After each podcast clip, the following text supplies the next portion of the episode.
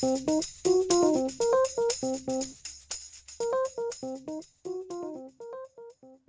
欢迎收听美乐蒂的广播间，好久不见。今天的这一集节目呢，原本是要在上个星期五播出的，但因为上个星期我的正职工作有一些状况，所以呢就休息了一个礼拜。那在过去的这一个礼拜呢，不管是 Podcast 下面的评论，还是我的 IG 跟粉砖，都收到不少听众的讯息，说什么时候才要更新，赶快回来。OK。今天不就回来了吗？休息了一个礼拜。那上个礼拜五原本要播的这一集节目呢，是要谢谢大家，我们的频道满一个月了。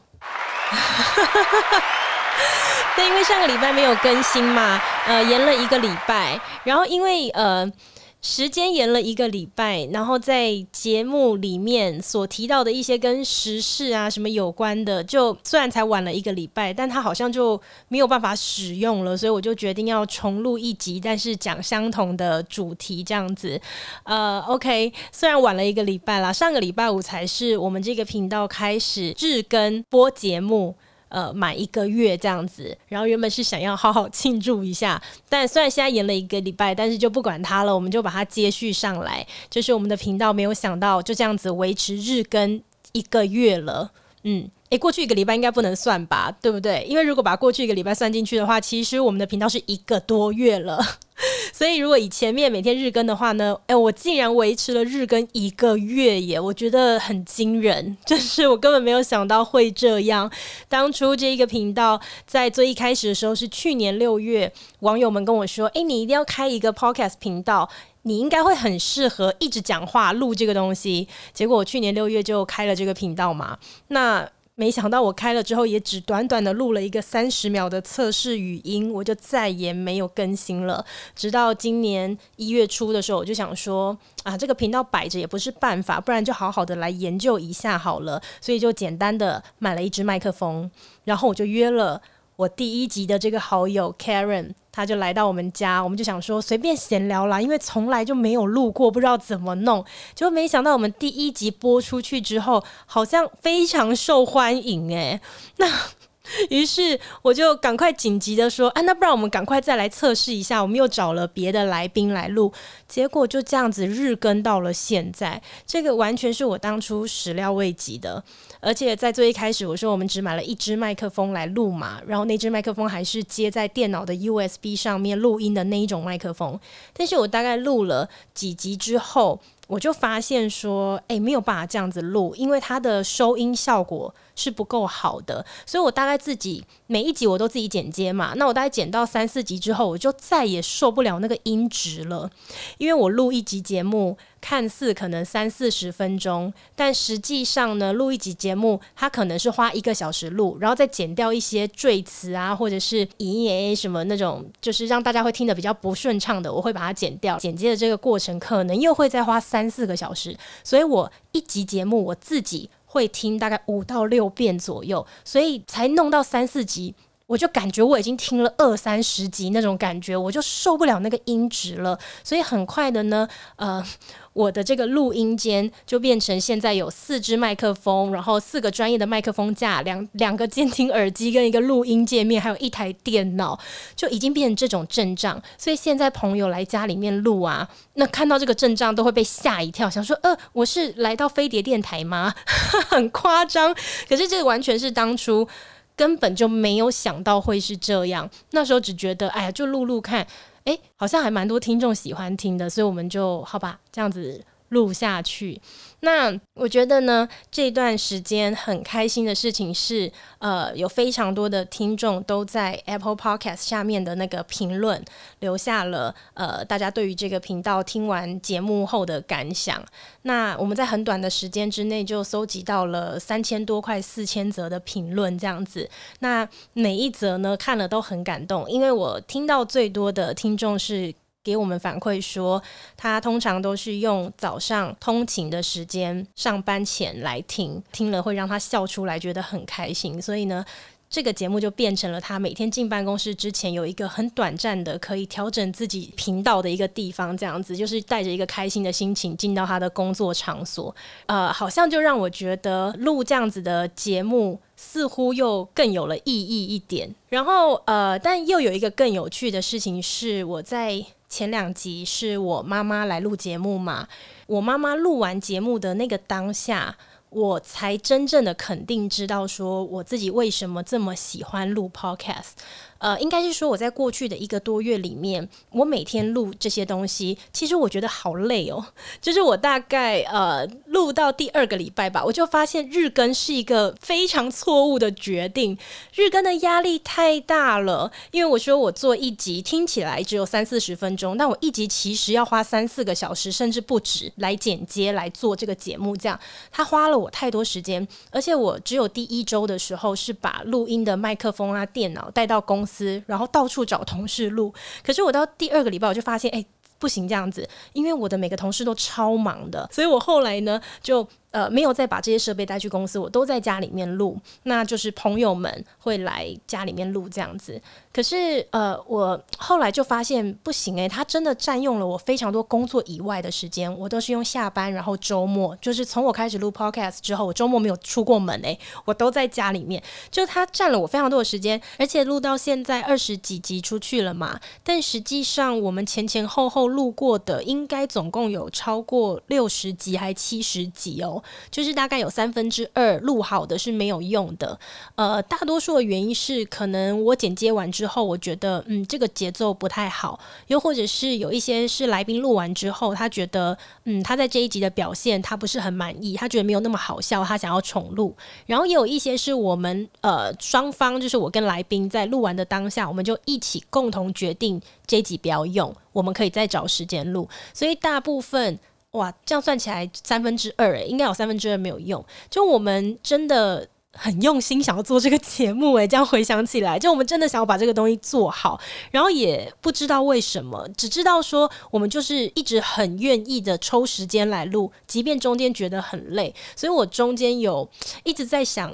到底为什么呀？为什么不只是我，然后包括来宾，我们都想要把这个频道做好？可是，在那个过程当中，我一直在想不透的一件事情是，我到底是因为新鲜感，觉得嗯很有趣啊，或许是三分钟热度，还是我真的喜欢录这个东西？我在那个过程里面，呃，有一度找不到答案。我想说，可能时间时间会让我找到答案吧。那我就也没有想那么多，就继续录下去。直到我前面两集，我就是录完了我妈妈的那两集之后，我就在那个当下，终于找到了我为什么这么喜欢录 Podcast 的原因。就是我在录完我妈妈那两集之后，我就发现，诶。我们过去，即便是再亲密、再常聚在一起、常常对话的朋友，我们都不曾用过任何一种形式去把我们跟我们爱的人之间的对话记录下来。那当我跟我妈妈录完了这个节目之后，我知道这个东西、这个音档，它将会被永久的保存。那我也非常的肯定，在未来，也许很久很久以后的某一天吧。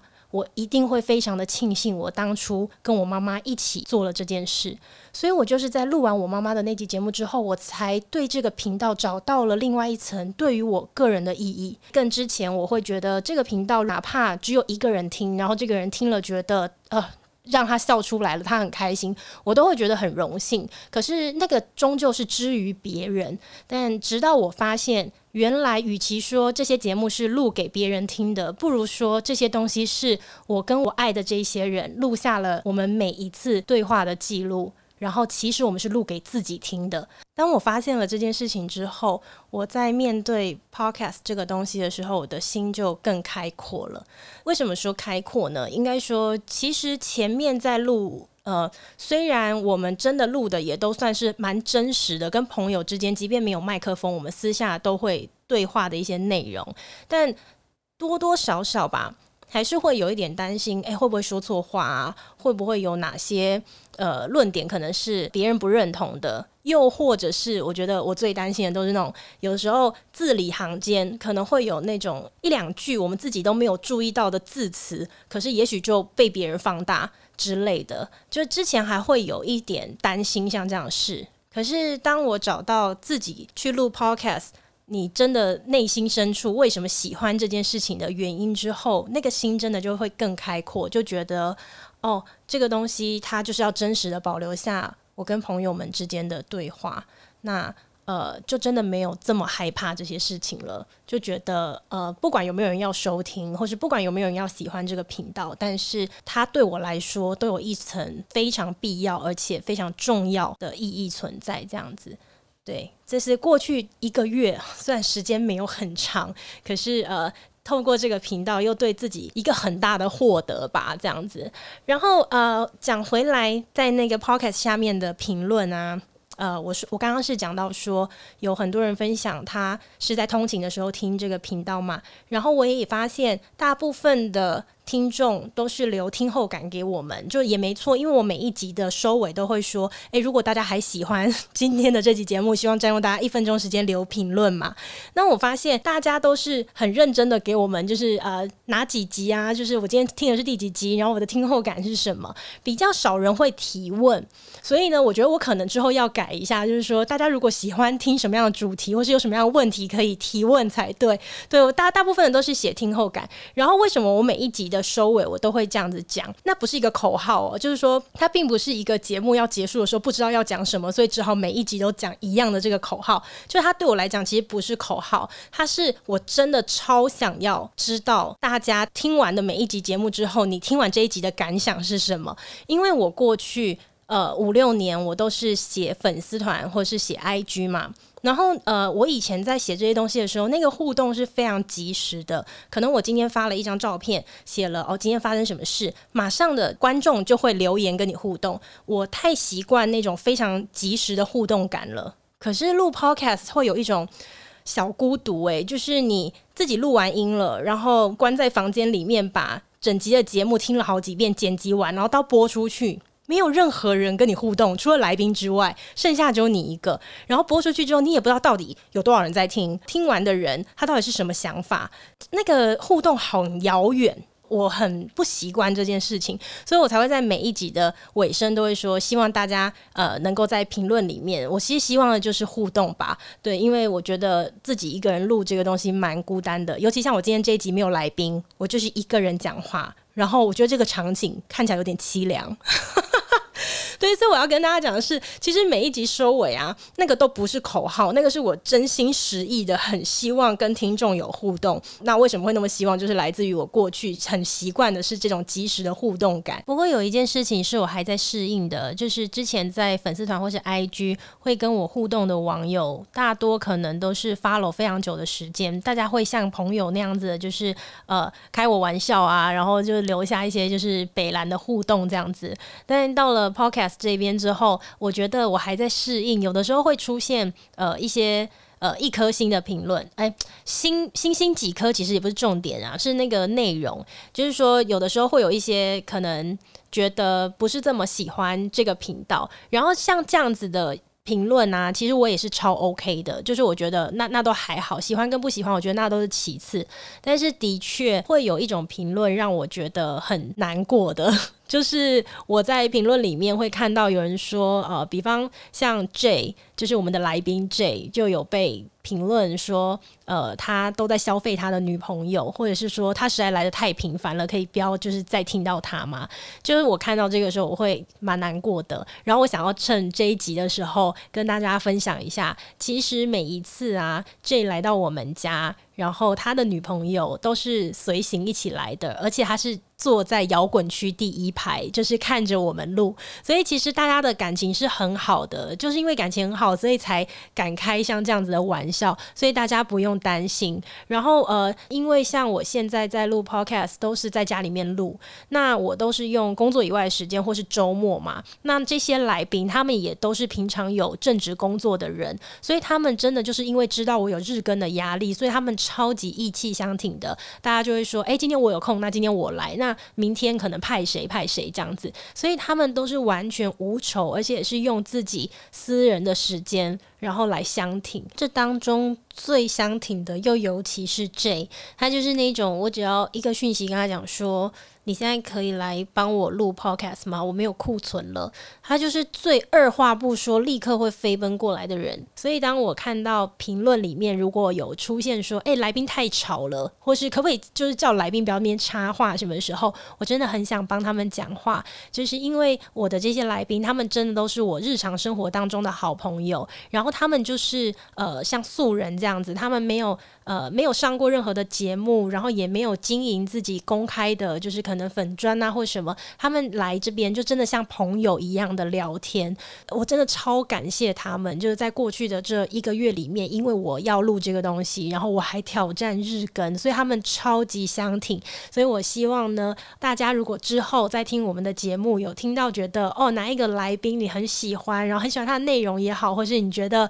呃他很好笑啊，或是干嘛，都希望大家可以多多的在评论下方留下鼓励，这样，不然真的可能没有人要。来我们家录音了啦！大家可能会想说，嗯，去你家录音被骂，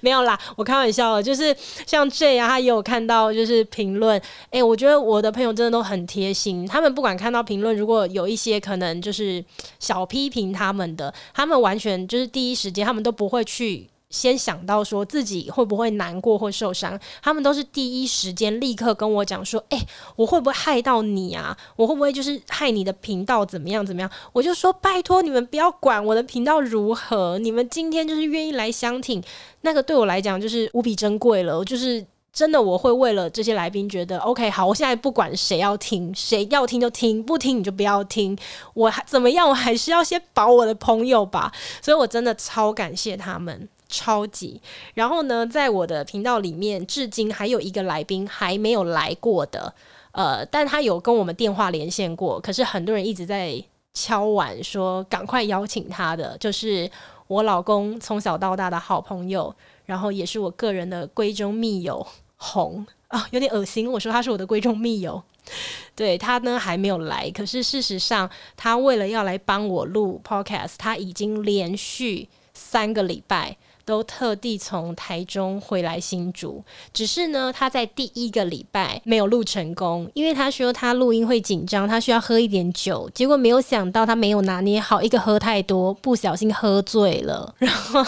然后在第二个礼拜他也是特地回来，但是他第二个礼拜呢回来没有录成功，因为我第二个礼拜有一些事情在忙，然后可是他人有回来，然后再到第三个礼拜，就是我。真的在这段时间里面，我看见了我的这些朋友，知道我需要帮忙就来，所以我希望，呃，如果所有的听众有哪一集的来宾特别喜欢的，希望你们能够在评论的地方给他们更多的鼓励。呃，我也看到有一些评论会问我一些问题，不过问题问的不多，然后我好像看到两三题重复的，所以我就特别有印象。有人问我说，我在第八集。呃，提到的那一个瑞士人，他到底后来有没有还钱？我我觉得很有趣，既然有人好奇，而且不止一个人，有啦，他有还我钱啦，诶，有吧？有啦，应该是有啦，应该是有还我钱，有啦，有啦，大家不用担心，大家不用担心。不过讲到那个瑞士人，我就想到，嗯，我在第八集的时候要讲这个瑞士人的故事前，我还说。呃，我觉得这个故事它停在了一个我认为最美好的点上。可是后来我回头去听那一节的时候，我发现我没有把这件事情解释得很好，因为他在收尾的时候，我就讲我们我们大吵一架，然后后面就没有联络什么的，就好像嗯，他好像不是停在一个什么漂亮的点上。但因为我没有解释得很清楚，就是我为什么会觉得这个故事是很美好的，是因为那个时候呃，它发生在。我们都很年轻的时候，的确有一些事情，那真的要在你够年轻的时候，你才有那个精力、那个精神去做，你知道吗？所以那个时候，呃，我觉得我做了一些有点疯狂的事，但那个是活在我的青春里头一个很重要的记忆，那种特别的感觉，有点像是你觉得这个世界上面有一个人，他曾经活在你的青春里，然后他在你的青春当中是一个那么特别的存在，可是。奇怪的事情是，那一个人呢、他究竟还记不记得你？你在他的青春当中，是不是也像他在你的青春里头一样这么的特别？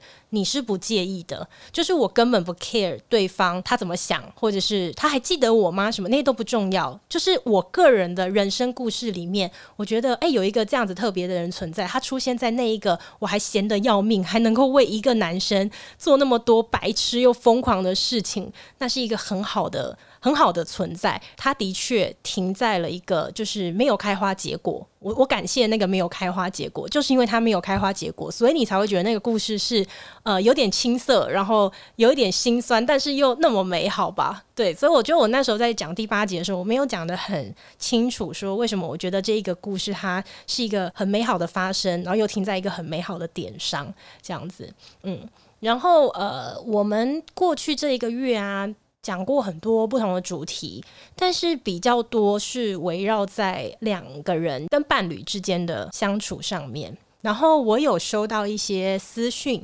也很可爱。他们就跟我说，嗯，其实他们听每一集，他们觉得很开心，就听别人的故事很开心。可是他们又会想说，呃，因为他们现在是没有伴侣的。我有收到不少的人是说，他们单身非常多年了，就是听听了别人呃很很开心的，就是相处在一起的故事，他们当然觉得替我或者是替来宾开心，可是又会想说自己以后遇到的伴侣有没有办法。也可以有这么多可爱好笑的故事。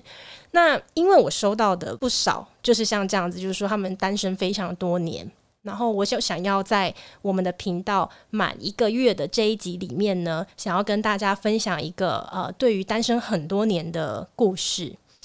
呃，我在结婚之前，我是五年前结婚的嘛，然后我在结婚之前呢，大概有五到六年的时间是单身的。然后那五到六年的时间呢，诶，这就是我前面几集有说，我那个时候追了非常多人，而且我呢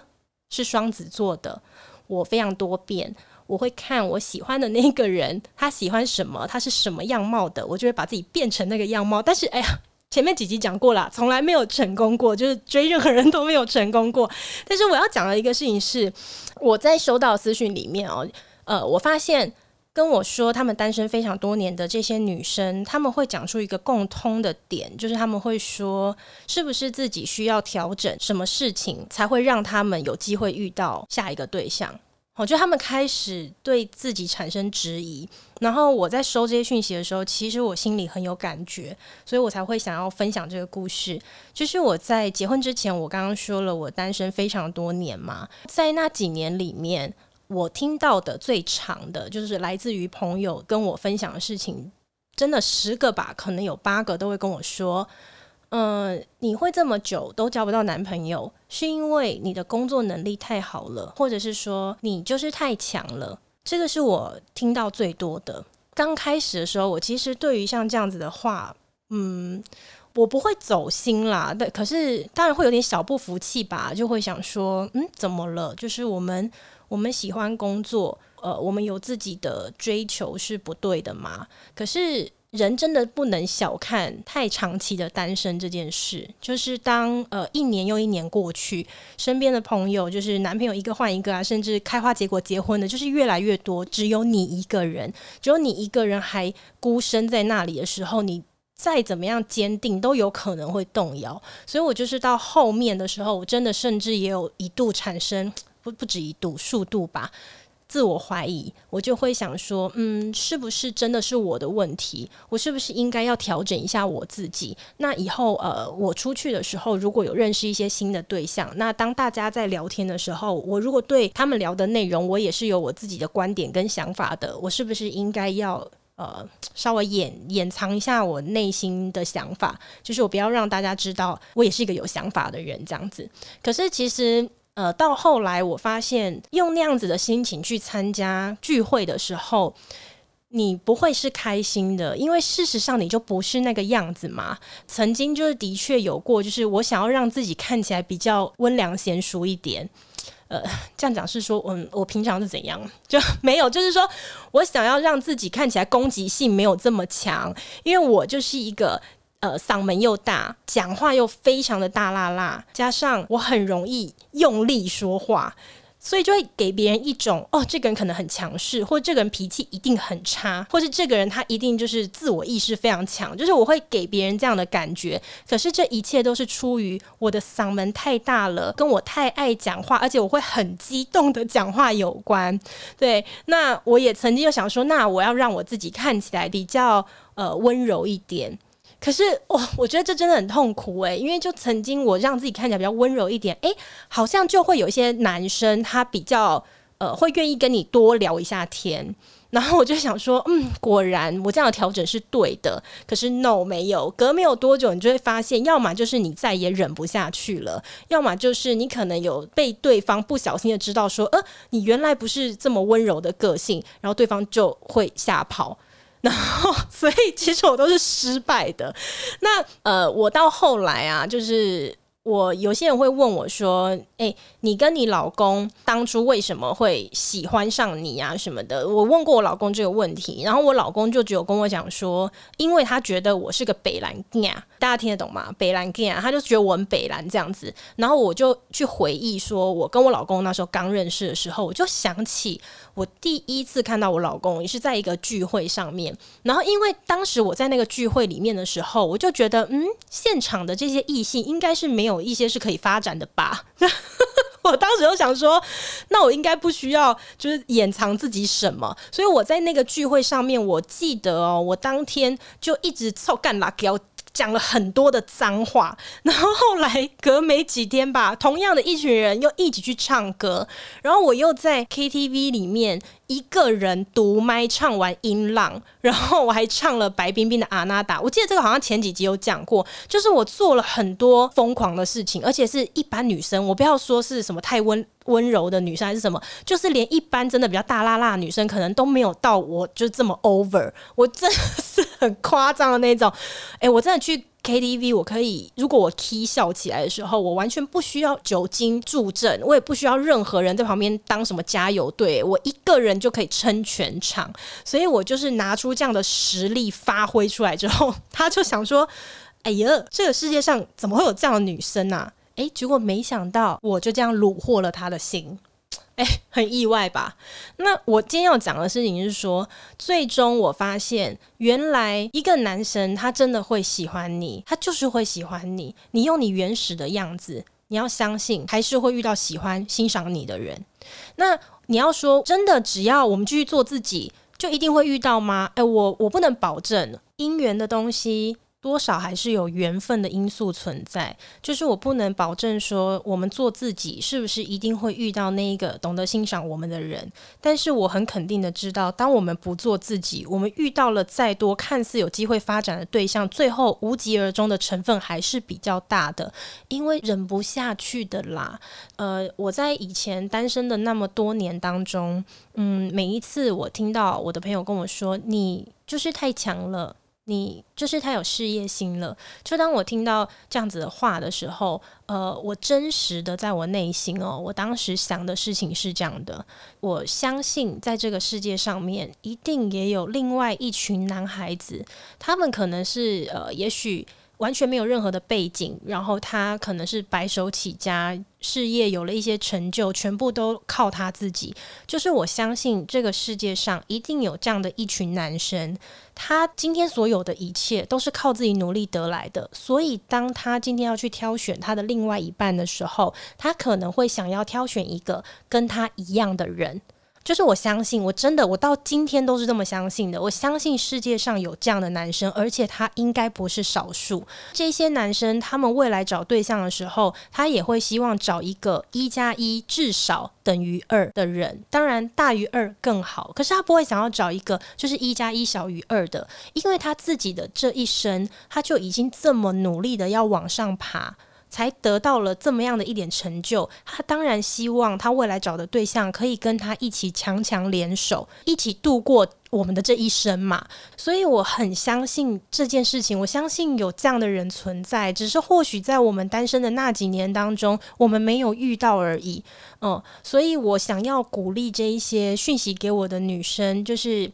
单身了很多年，然后也开始产生自我的质疑，说是不是自己该改变，是不是应该要改变自己去迎合呃有机会认识的一些新的对象，才有可能朝开花结果的方向去走。那我想要分享的事情是，可以的话，我还是希望保有自己。你是什么样的样子，你就维持你的样子，因为一定会有人懂得欣赏你。对，你说一定遇到那个可以交往对象吗？我真的不知道，可是还是要记得我说的：当我们硬是把自己改变成一个不是我们自己原始的样子，走得不会长远，而且重点是你不会开心。因为我以前就试过了，那个不会开心，而且现在想起来都会觉得呃，以前那个时候有点恶心。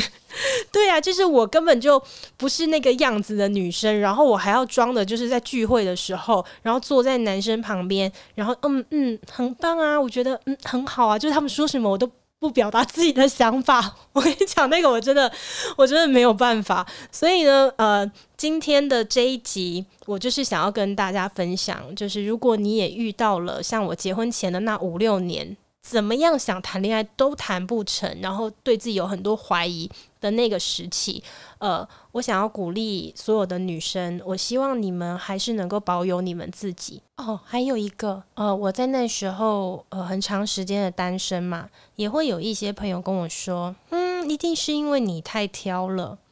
然后其实我听到这个啊。心里也是会有一些小怒火，而且这样的话其实也不只是对于单身很多年的女生会听到啦，呃，常常过年的时候也会听到嘛，就是会有些亲戚说：“哎呀，怎么都已经到了适婚年龄了，怎么还不结婚啊？或是怎么还没有对象什么的？你一定是太挑了。”就是这一种话也是很常会在过年的时候听到。嗯、其实我还以前还真的有认真想过这句话哦。你就知道我那个时候单身很多年的时候，我真的不是没有把别人的话听进去，我都有听进去，然后还检讨了自己一番，做出了一些改变，才发现哦，no，原来其实是不需要改变的。就是对于他们说你太挑了，我真的很认真的想过，我就在想说，诶，如果我真的完全就不要有标准，我把标准就是下放到像地心这么低好了，有没有办法谈恋爱？我发现其实是可以的，就是我认真去想，我才发现，对耶。其实当我都不要挑的时候，要谈个恋爱有这么难吗？其实不难。好，那当我厘清了这件事，你说我后来有把标准就是下降吗？其实还是没有。我没有下降的原因，就只为了一句话，就是当你说我太挑了，我想问，那你为什么不挑呢？我就因为这句话，就是呃，这句话是我自己心里心里的一句话，就是你为什么不挑呢？就是当这句话在我心中冒出来之后，我就想，对耶，我何必要纠结这句话？因为我没有要不挑啊，所以我就不需要对那句话走心。当你们如果有人听到了人家说你今天单身就是因为你太挑了，请回对方，那你为什么不挑呢？如果对方跟你讲这句话的人，他自己状态也不是过得很好的话，那这就是他不挑造成的结果啊。那如果跟你讲这句话的人，他过得也很幸福美满，那也是有幸运的成分存在啊。而且缘分这种东西，或多或少都添加了一些幸运的成分在里面。那越是得到幸运的人，越不应该去跟别人说那是你太挑了。所以，呃，说回来，今天录这一集的用意，主要还是在想要鼓励这一些我过去收到的讯息，正在经历跟我结婚前那五六年长时间单身在经历的一样的事情的女生，我想把自己的这个故事分享给你们。当然，我还是要说，我并不是说自己现在呃有一个看似幸福美满的婚姻，所以我回头讲这些事情的时候。我可以讲得很轻松，呃，这个也不是我的本意，就是对我来讲，因为我自己在那五六年的过程当中，我事实上也是不肯定的，我不知道我自己未来会不会幸运的遇到一个我爱的，然后也爱我、对我很好的男生，就是这都我当时也都说不准。那你说现在，现在我有一个不错的婚姻，那就像我前面讲的一样。他一定也有幸运的成分在里头，也未必一定是因为我完全保有做自己，我就一定会遇到我现在的先生。可是我还是回过头下一个结论：做自己不一定会找到那个爱你的人。可是如果我们不保有自己的话，我们遇到的每一个有机会看似往前发展的对象，都有可能更加无疾而终，然后你还不快乐。所以我想要给这些女生鼓励，不需要有自我怀疑，你有对你自己生活的追求、经济条件的追求、人生成就的追求、各方面的追求，请你保有自我，因为那个才是我们最有价值的样子。OK，今天的节目就短暂的分享到这里。呃，我们之后这个频道呢，尽可能保有日更，好不好？那如果你们发现没有日更的时候呢，那你们就大概看一下会不会是两三天更新一次。